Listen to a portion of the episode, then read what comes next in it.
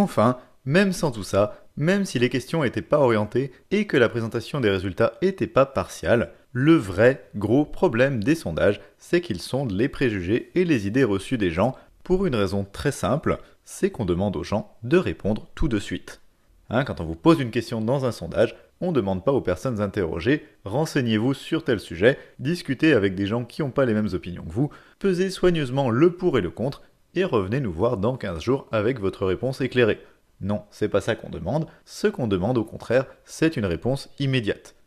Et comme on connaît peu, voire pas du tout, la plupart des sujets sur lesquels on nous interroge, le résultat de ça, c'est qu'en général, on va donner une réponse instinctive selon la première impression qu'on a du sujet en question.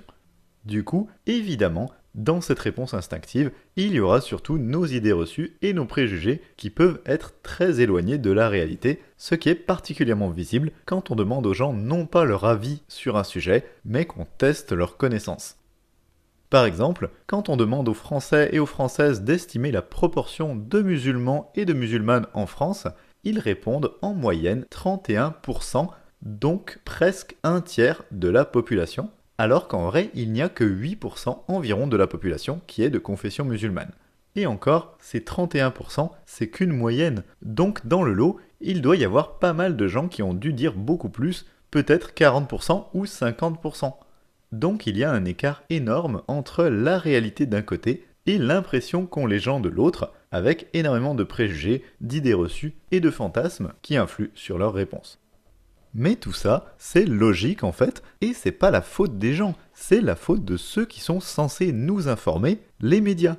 Dans cet exemple, si la plupart des gens surestiment à ce point le nombre de musulmans et de musulmanes qui vivent en France, eh bien c'est peut-être parce que les médias parlent d'islam matin, midi et soir, avec une nouvelle polémique stigmatisante tous les deux jours, et c'est ça qui va donner l'impression qu'il y aurait des musulmans et des musulmanes partout. Du coup, toutes ces idées reçues et ces impressions elles sont en grande partie le résultat de la désinformation de masse et du matraquage médiatique, mais le problème, c'est que les sondages vont interroger que ces idées reçues, précisément parce que leur mode de fonctionnement, c'est de demander une réponse immédiate. Et donc, au final, les sondages vont donner de la légitimité à ces idées reçues parce qu'ils apparaissent quand même comme la parole du peuple. Du coup, ça légitime à mort le résultat. Au final, ces sondages jouent un rôle dans la manipulation médiatique ils servent à valider et à légitimer un peu plus des idées qu'on a fait rentrer dans la tête des gens à force de matraquage, et à présenter ces idées-là comme si elles venaient du peuple, alors qu'en fait elles sont juste le résultat d'une manipulation. On a vu dans l'épisode précédent à quel point les médias étaient pas neutres ni objectifs, mais au contraire ultra orientés, et eh bien les sondages viennent compléter ça. Quand on demande aux gens dans un sondage s'ils pensent que telle grève est justifiée, par exemple à la SNCF, après leur avoir répété en boucle que les cheminots et cheminotes seraient des privilégiés, c'est logique qu'ils répondent non. Même chose quand on demande aux gens s'ils sont prêts à accepter de sacrifier quelques libertés pour plus de sécurité, après des mois de reportages anxiogènes et de désinformation sur la délinquance ou le terrorisme.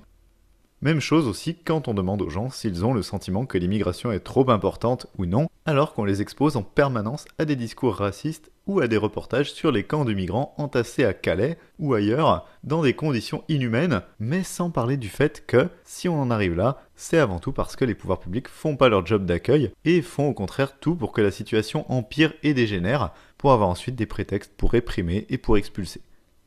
Et il faut pas croire que tout ça fonctionnerait juste parce que les gens seraient naïfs ou manipulables.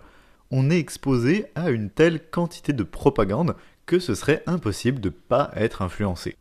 Je vais prendre un dernier exemple, encore une fois sur la question du travail. On nous répète sans arrêt qu'on n'est pas assez productif ni productive, qu'on est trop exigeant niveau salaire, que le seul horizon ce serait la compétition avec les autres, la mise en concurrence des travailleurs entre eux, la course à la compétitivité et au coût du travail le plus bas entre les pays, et on nous répète que ce serait limite indécent de se plaindre de ces conditions de travail, alors qu'il y a tellement de gens au chômage que de toute façon tout le monde est de plus en plus précaire et va être de plus en plus précaire, c'est comme ça, et en fait on devrait s'estimer heureux et heureuse d'avoir un boulot de merde payé au lance-pierre, parce qu'au moins on a un boulot. Voilà, tout ça, on va nous le répéter en boucle du matin au soir et nous le matraquer en permanence. Du coup, quand on fera un sondage pour vous demander si vous êtes prêt ou prête à travailler plus pour moins cher pour éviter des délocalisations, eh ben vous serez peut-être tenté d'accepter parce qu'on vous aura répété sans arrêt qu'il n'y aurait pas d'autre possibilité. Et ensuite, eh bien, des experts en costard iront commenter ce sondage dans les médias et se féliciteront que de plus en plus de Français et de Françaises soient prêts et prêtes à faire des sacrifices, comprennent que des efforts sont nécessaires, etc. Mais évidemment, vu le matraquage, vu l'ampleur des moyens utilisés pour nous faire accepter ces idées, c'est logique que ça finisse par rentrer.